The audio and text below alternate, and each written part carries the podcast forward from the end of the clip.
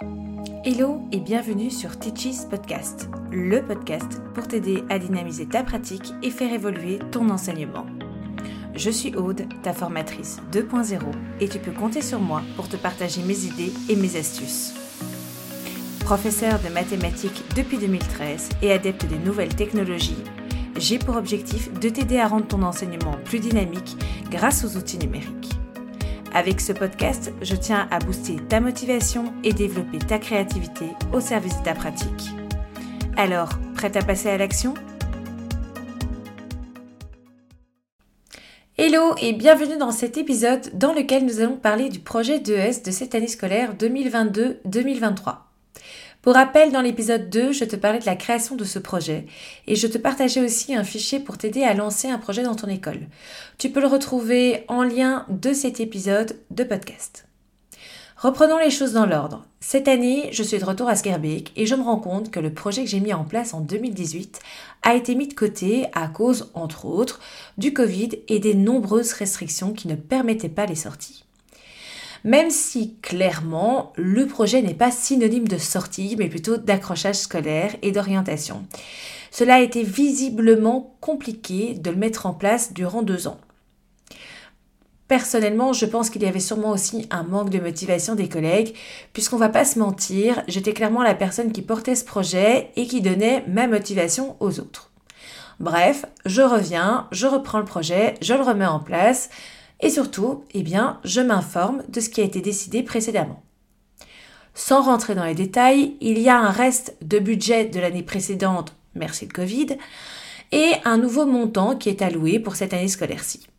Et donc, il est temps de mettre en place le projet car cette année, le budget, du coup, est un peu plus grand que d'habitude.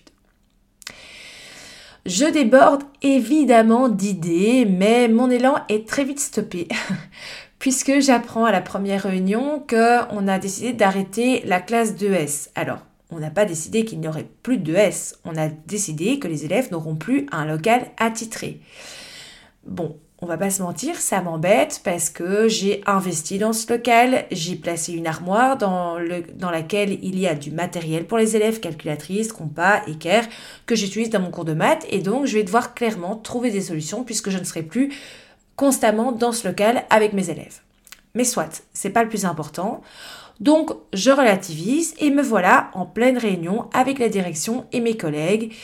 Et clairement, ce qui ressort, c'est que les élèves ont pris pour acquis le projet. C'est-à-dire qu'ils sont revendicateurs des sorties. Ils exigent d'avoir une sortie par mois.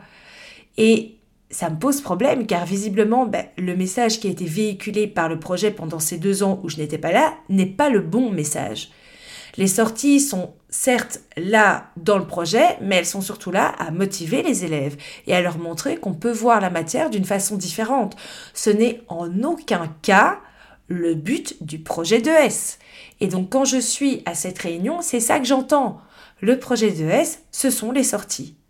Mais non, pas du tout. Remettons les choses en place. Et là, tu sais, quand, quand tu as mis un projet en place, que c'est un peu ton bébé, eh bien, c'est très énervant d'entendre qu'on l'a totalement euh, défiguré.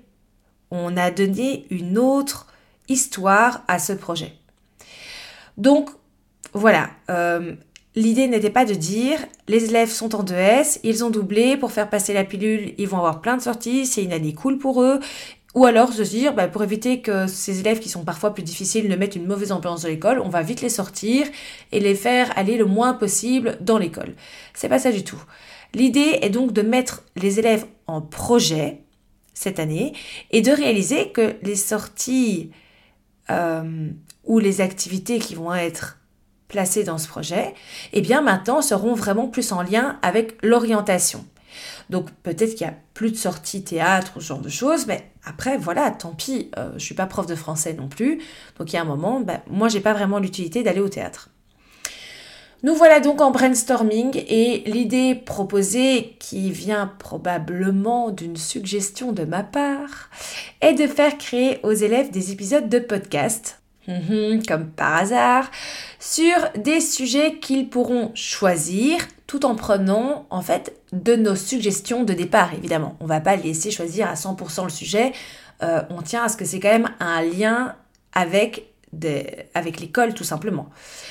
Donc, je t'épargne euh, les détails des discussions et de la répartition des tâches, mais nous voilà donc un mercredi matin, on a rassemblé tous les élèves et grâce à l'application Plickers, on leur a soumis une dizaine de thématiques et les six meilleurs seraient les sujets de podcast. Et donc, de là seraient créés six épisodes par les élèves. Pas tous en même temps, évidemment, on les sépare en six groupes, ça me semble évident. Une fois que les sujets ont été choisis, on s'est réunis à nouveau avec les profs pour dispatcher les sujets entre les profs pour avoir en fait un référent par sujet vers qui les élèves pourraient se tourner pour valider les informations trouvées et euh, poser des questions éventuelles. On a placé une deadline pour l'enregistrement puisque forcément il faut pouvoir voir dans le temps et à quel moment serait le plus judicieux pour enregistrer tous ces podcasts. Et ensuite, les épisodes seront mis sur la plateforme de l'école Smart School pour que les élèves puissent écouter et voter pour le meilleur épisode, en fait, donc tous les élèves de l'école. Et ce meilleur épisode sera ensuite placé sur le site de l'école, donc accessible à tout public. Évidemment, j'ai aussi promis aux élèves que les épisodes qui seraient bien réalisés, pas seulement le meilleur, mais tous ceux qui auraient un fil conducteur et qui seraient enregistrés de façon assez, euh, assez pro, seraient placés du coup sur mon podcast, de quoi les motiver un peu plus. Là, actuellement, ils sont en plein dans l'écriture de leur épisode. Et puis, je leur ai conseillé aussi d'aller écouter des épisodes qui se rapprochent de leur thématique pour voir comment aborder l'enregistrement, comment parler de ce sujet, quels sont les... Euh, les différentes thématiques, comment les aborder, plutôt sous forme de conseils, sous forme de tips, sous forme d'interviews, enfin bref, allez se renseigner un maximum. Donc les différents sujets qui ont été choisis sont le harcèlement, un sujet qui est quand même très important dans les écoles, l'adolescence, la culture, le sport qui a récolté un tel succès qu'en fait on a décidé de dédoubler cet épisode.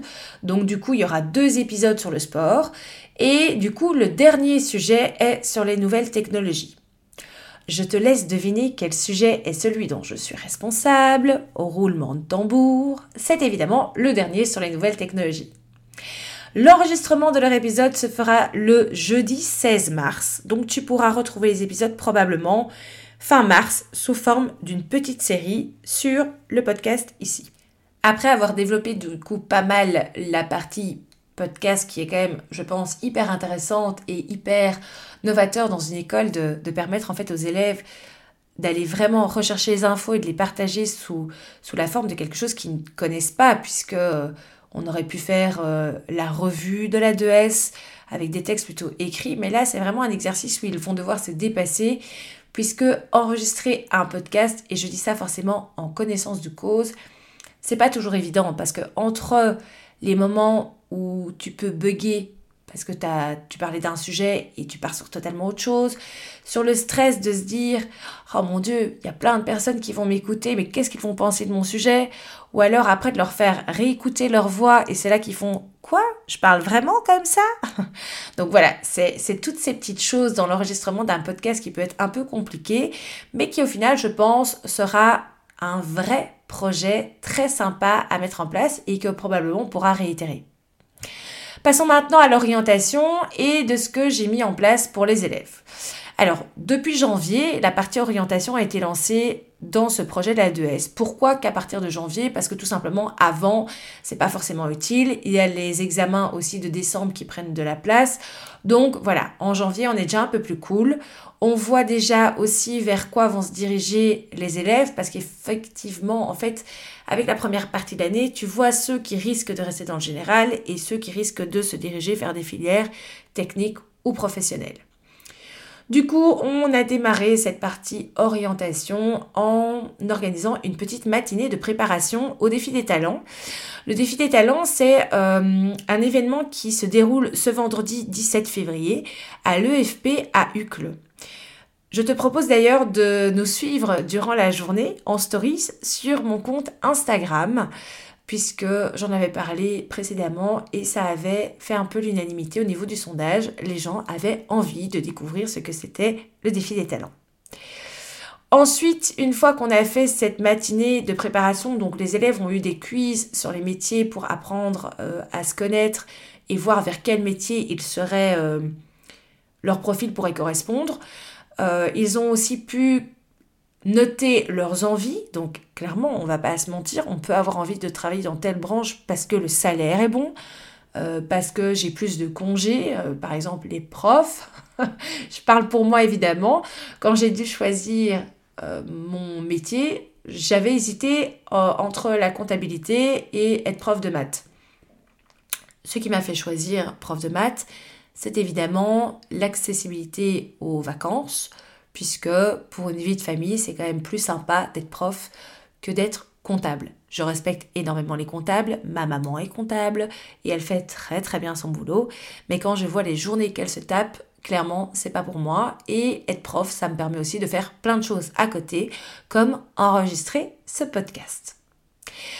Pour revenir à mes élèves, la semaine passée, on a été aussi aux portes ouvertes d'une école à Scarbeck. Donc c'est une école qui organisait pendant une semaine ses portes ouvertes en montrant ses différentes options sous forme de petits stands un peu euh, genre salon de l'éducation et je trouve ça très très sympa.